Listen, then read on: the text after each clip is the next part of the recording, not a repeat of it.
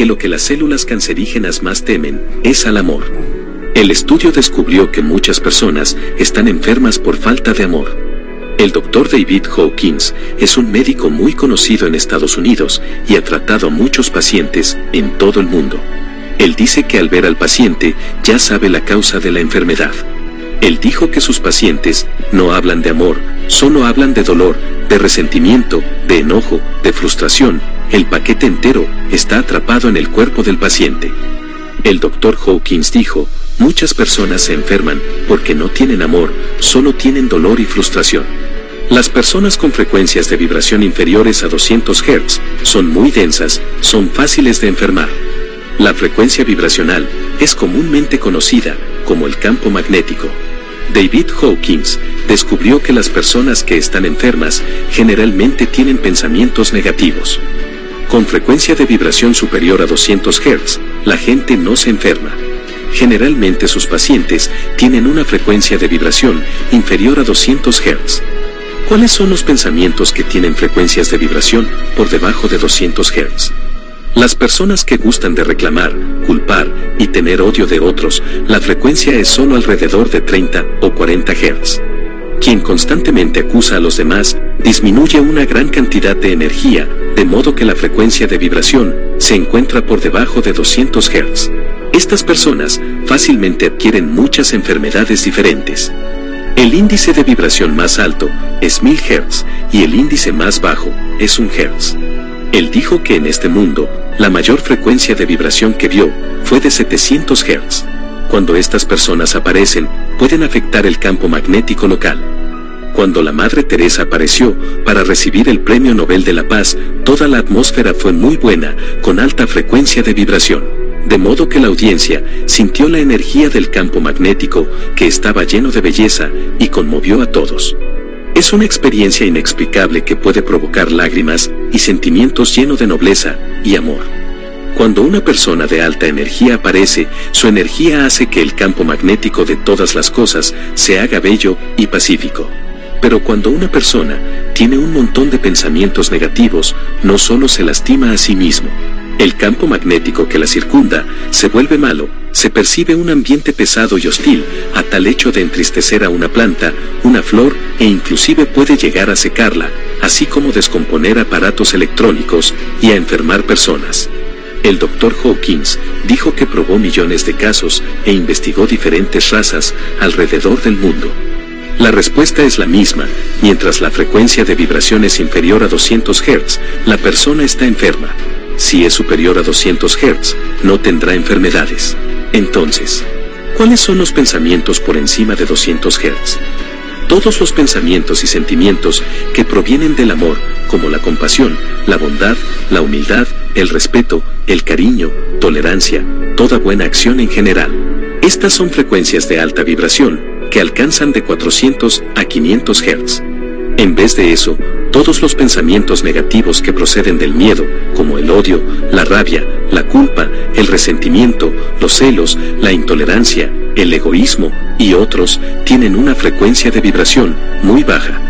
Estas vibraciones de baja frecuencia también conducen a diferentes tipos de enfermedades, como el cáncer, enfermedades de corazón y muchas otras enfermedades, debido a que provocan emociones negativas que son de muy baja frecuencia vibratoria. Él nos dijo que desde el punto de vista médico, es realmente increíble ver cómo el pensamiento tiene una gran influencia en la salud de las personas. El poder del amor. Después de que el violonchelista japonés, Chan, sufrió de cáncer, intentó combatir la enfermedad, pero se sintió cada vez peor. Él fijó su mente y decidió hablar y amar a todas las células de su cuerpo. Él consideró el intenso dolor del cáncer como un servicio de despertar, con bendiciones y gratitud. Él lo encontró bueno. Entonces, él decidió amar toda la vida, en todas sus formas, incluyendo sus células. Después de un tiempo, fue inesperado que todas las células cancerígenas hubieran desaparecido de su cuerpo. Más tarde, se convirtió en un conocido terapeuta en Japón. Esa es la esencia de la vida, el amor. Comparte este video si te gustó, y recuerda, cada cosa que sentimos por insignificante o raro que parezca, se desprende de una emoción, y he ahí el suceso que genera la salud o la enfermedad. Radio Limón 90.3. Capilla del Monte.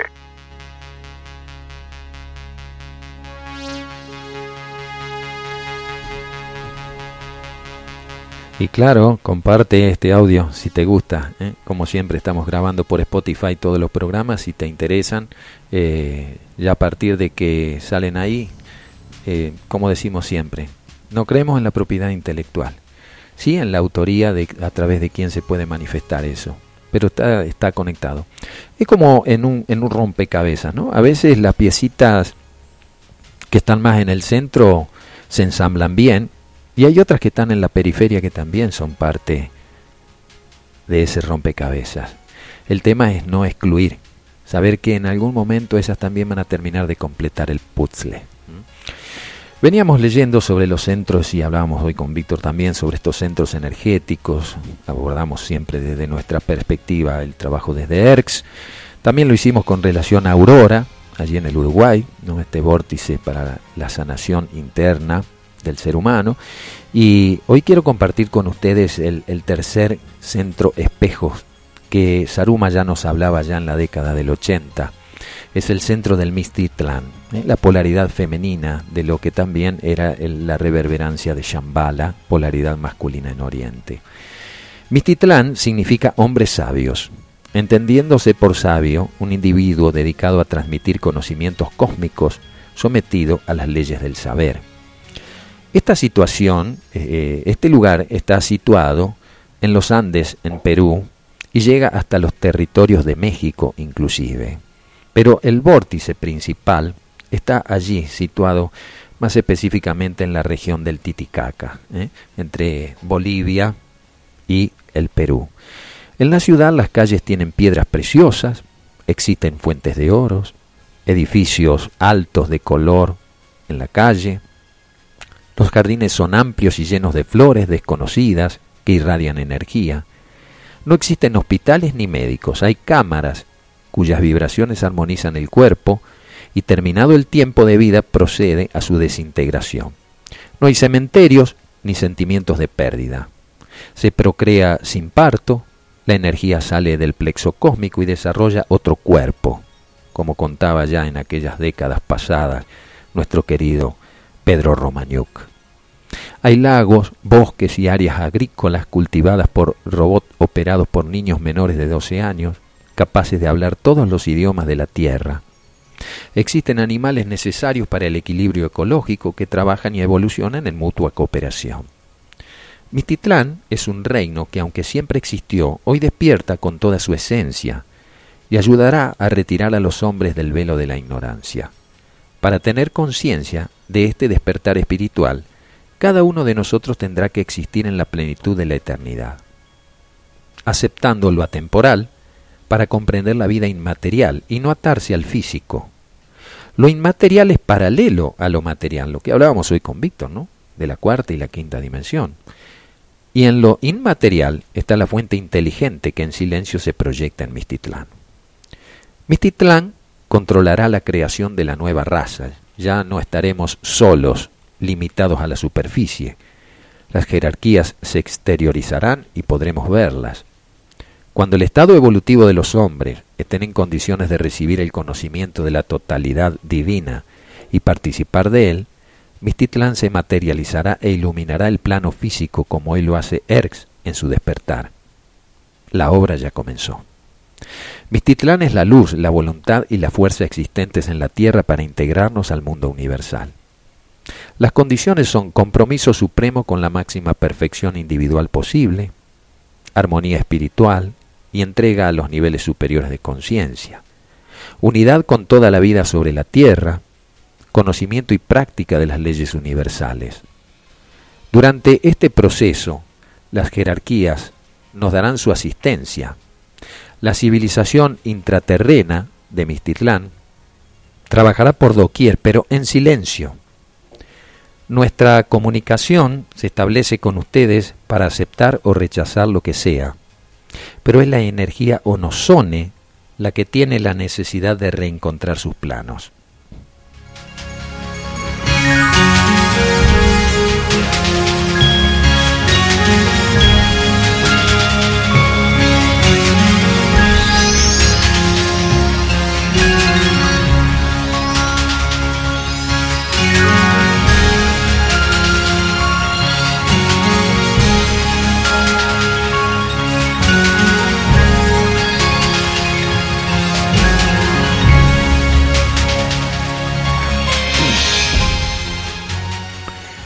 El trabajo en conjunto debe darse para que evolucione superando la conciencia corporal y las estructuras sociales que nos atan.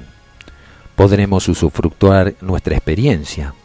La plenitud del ser se encuentra en las fuerzas que responden a la eternidad y no en la conciencia temporal. Vivir solo como yo corporal es ser una criatura efímera, sujeta a la mente terrena, a la muerte, deseo y el sufrimiento. La vida interior, consciente, solo tiene valor en la medida que se la exprese. Sus bases son servicio, cooperación, respeto y tolerancia. Hay tres tipos de acciones, las prescriptas por las escrituras, las que liberan al hombre del karma, las que implican el mal uso de la energía. Los hombres inteligentes prefieren las que los liberen de la esclavitud. Las personas comunes, obras buenas para que los reconozcan. Y los que avanzaron aún más aspiran a liberarse de las reacciones de sus obras. La energía es inmaterial, sus colores son inmateriales, como la electricidad no toma cuerpo, tal como el viento no toma forma. La única energía que vive en el universo trabaja incansablemente. A través de los espejos, que es uno de los tres espejos cósmicos del cono sur, que son focos de energía controladas por la gobernanta mayor y accionados por seres femeninos, nosotros podríamos llegar a colaborar con ellos dependiendo de nuestra evolución. Al pasar por los distintos planos, la energía deja impregnado en cada uno de ellos una determinada cualidad. A medida que desciende, disminuye la potencia de su expresión y cada existencia la recibe según su propia evolución y lo induce al cambio. Cuanto más avanzado es el ser, mayor es la captación e información. Las energías creadoras intervienen en todos nuestros procesos. El despertar del consciente derecho abre el circuito creativo. La luz de los espejos integra al hombre con el mundo y la dimensión extraterrena, acerca lo material con lo inmaterial hacia el mundo cósmico. El espejo mayor controla la luz femenina de la creación que influencia al hombre hacia el autoconocimiento, para posteriormente llegar al espíritu. Tiene sus jerarquías, obviamente, como todo centro espejo, como todo centro, como todo vórtice, pero no la jerarquía como a veces nosotros interpretamos lo que es jerárquico. Estas jerarquías en la Tierra, que hay distintas, trabajando y cada una de ellas cumple dentro de las leyes una tarea ordenada por el gobierno celeste central. Funcionan a través de la devoción, que es un estado movido por la aspiración de cumplir la ley espiritual.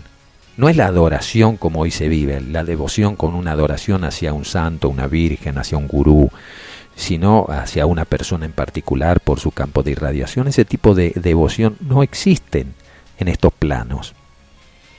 Esta devoción es un estado movido por la aspiración de cumplir con la ley espiritual.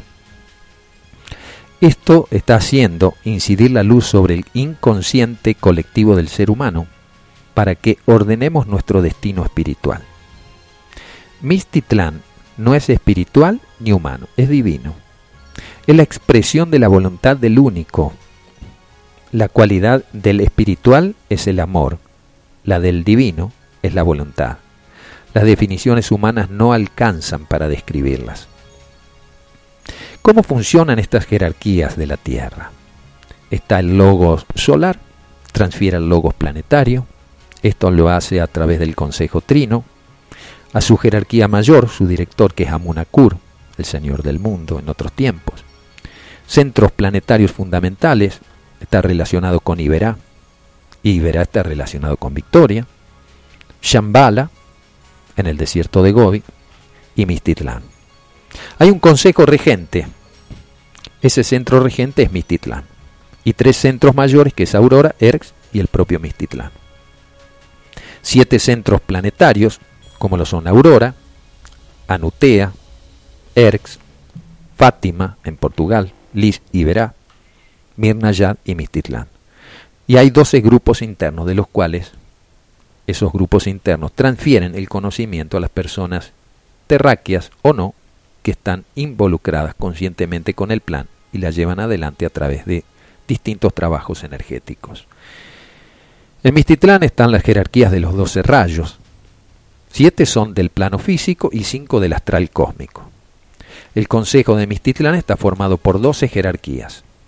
Amunakur, Solvat Kutuli, Amaj, que es la jerarquía de Aurora, conocido en la antigüedad también como el maestro Moria, Mayuma, el regente solar, hasta que surja un representante de la Tierra, Taikuma, la gobernanta de los espejos y la jerarquía, la directora de Erx, Astarsh Asgran, que se encarga de la unión del individuo con la raza, que pertenece al comando Astar, y Osmiuk, que pertenece al trabajo del séptimo rayo que rige, quien antes era conocido como el conde Rakoxi o Saint Germain, y en la actualidad su nombre es Antoine.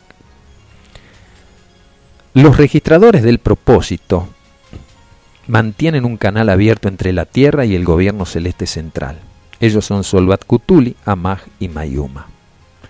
Los guardianes del plan relacionan las jerarquías con las humanidades de superficie y ellos son Taikuma, Astaras Gran y Osmiuk. Los jardineros del espacio son jerarquías estelares. En el transcurso de millones de años hicieron cuatro incorporaciones de códigos genéticos, generando cuatro razas. La blanca, la negra, amarilla y roja, pero en realidad la humanidad es una sola. Los genes provienen de distintos planetas y funcionan como distintas leyes, por lo tanto las cuatro razas son distintas entre sí, no solo en lo aparente, sino también en sus funciones, pero complementarias. Los seres reencarnantes transitaron por todas las razas adquiriendo las experiencias que podían proporcionarles. Ahora, con la quinta incorporación de genes surge la raza de cobre, que quedará sola sobre la Tierra produciendo unidad mental y armonía entre los hombres. Recuerden que en programas anteriores abordamos este tema también. Hay tres portales que llevan al Mistitlán. Percepción pura de la verdad, voluntad que relaciona el plan con el propósito, sentido monástico de la dualidad esencial, que es la unión con lo divino, cuando un individuo pasa esos tres portales, se identifica con Amunakur y no tiene nada más que aprender en la tierra. Ábrense para él infinitas moradas.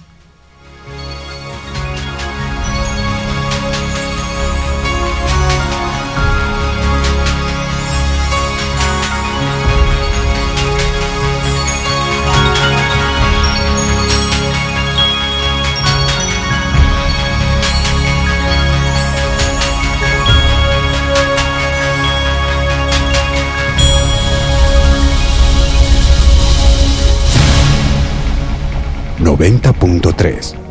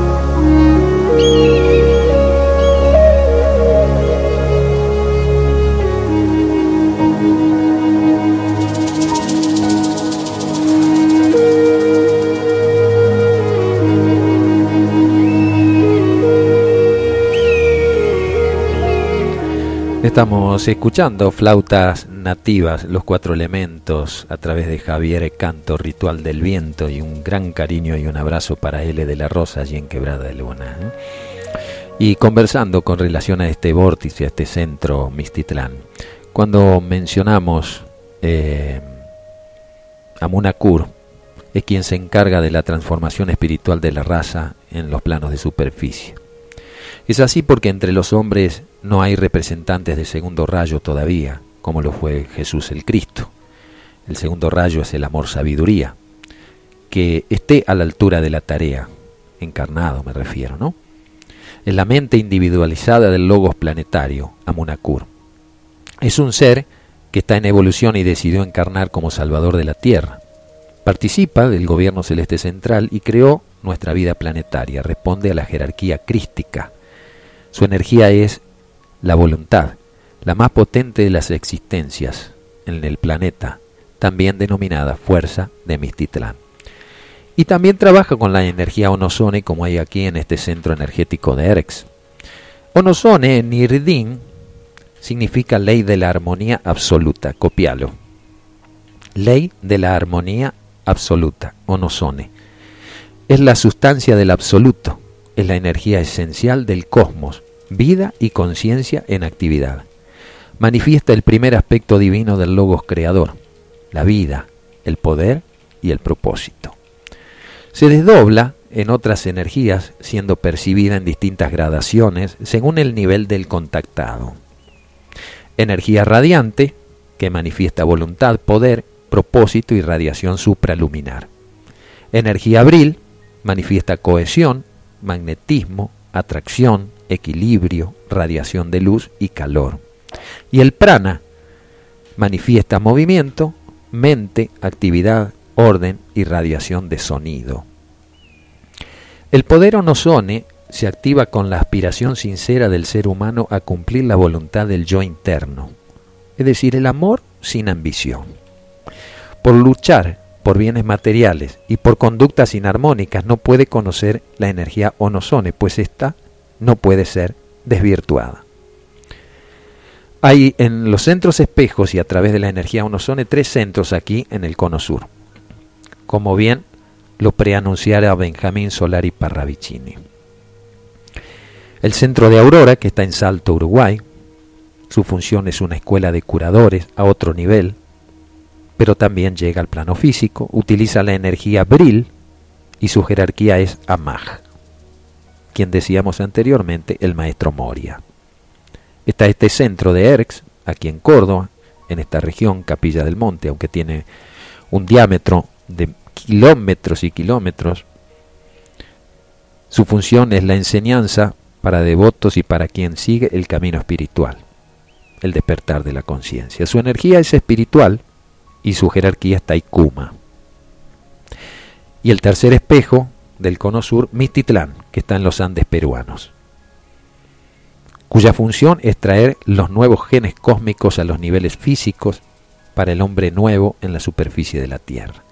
Trabaja con esa energía onosone, que es la divinidad como fuente creadora, y su jerarquía es Amunakur. Una breve reseña, una síntesis con relación a a estos centros energéticos ¿eh? que veníamos tratando en los distintos programas, como para que usted no solo cuente con información para corroborar, para discernir, sino también a veces para determinar de dónde provienen estas transformaciones que usted está viviendo. Y que no solamente se manifiestan en el plano físico denso, porque el plano físico denso es como el último eslabón de una cadena que deviene del propio espíritu, ¿cierto? Creador. O Dios, o como querramos llamarlo es la manifestación más densa de la energía. Entonces, cuando experimentamos cambios a nivel mental, emocional, eh, a nivel físico también, vamos cambiando ciertos hábitos en lo alimenticio, vamos empezando a poner la energía en aquellas cosas que verdaderamente nos nutren y que sentimos que no solo nos hacen bien a nosotros, sino a aquellas personas con las cuales convivimos también y con quienes nos encontramos a veces en la calle, cruzándonos en la vereda. Esa energía, cuando una persona está armonizada, como decía Víctor hoy, cura a su paso. No tiene que hacer ningún pase mágico ni nada.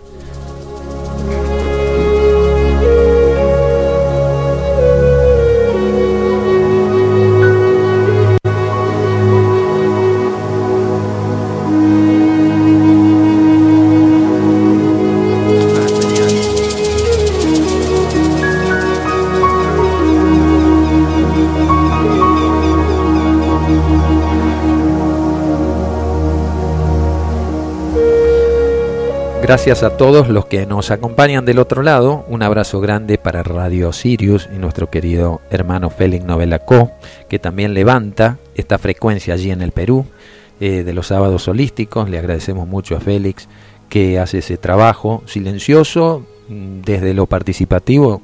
Hace rato que nos sale Félix, ¿no? Con, con Fabián o algo. Estaría como para volver a entrevistarlo a Félix, ¿no? Lo vamos a hacer, sí, con todo gusto. Y, bueno, desde su perspectiva también, desde esa astrología esotérica que él desarrolla, el aporte importante que hizo durante muchos años Félix aquí, en, en este lugar, en Capilla del Monte, y que ahora mm, su función está desarrollándose allí en los Andes peruanos, allí en ese lugar también muy mágico y muy místico. ¿eh? Así que muchas gracias Félix y a toda Radio Sirius.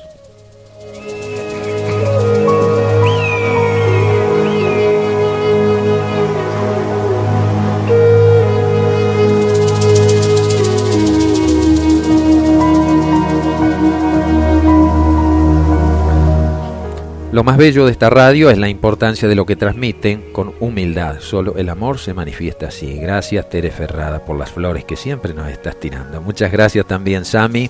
Bonito día para todos y tenemos un gran sábado aquí. Adriana desde Las Parejas. Hola hermanos, una delicia escucharlos. Gracias Vivi Bracamonte y Miriam. Cariños para Víctor, Facu, Diana y quien les habla. Muchísimas gracias Vivi también para vos, para Miriam, siempre allí, ¿eh? llevando y trayendo almas de un lado para el otro con la mejor onda.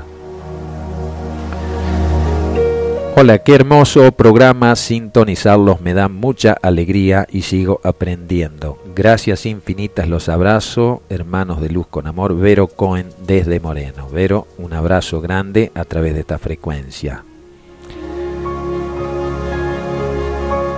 Abrazos hermanos queridos, Dios los bendiga a todos, muchas gracias por tu bendición, hermosos programas, linda música. Llegué tarde hoy, dice con Diana, nos quedamos dormidos con Jorge. bueno, el cuerpo manda, querida Adriana, ¿eh? gracias por escuchar de los hermanos de Erx, ellos me dieron a entender que ellos llegan hasta el Rosario, dijo Andrea Barnabé, dijo, me di cuenta que cuando fuimos ellos nos acompañaron por la ruta y a veces andan por aquí, mi sueño vivir allí, pero debía ser aquí, quedándome todavía. Bueno, todavía. ¿eh? Adriana de las parejas, un cariño para vos, para Jorge, para toda la familia, siempre en nuestros corazones. Y aunque a veces no nos comuniquemos, lo estamos haciendo a través de esta frecuencia y a través de la mejor frecuencia que es el corazón de aquellas personas que uno lleva siempre y que nunca se olvidan.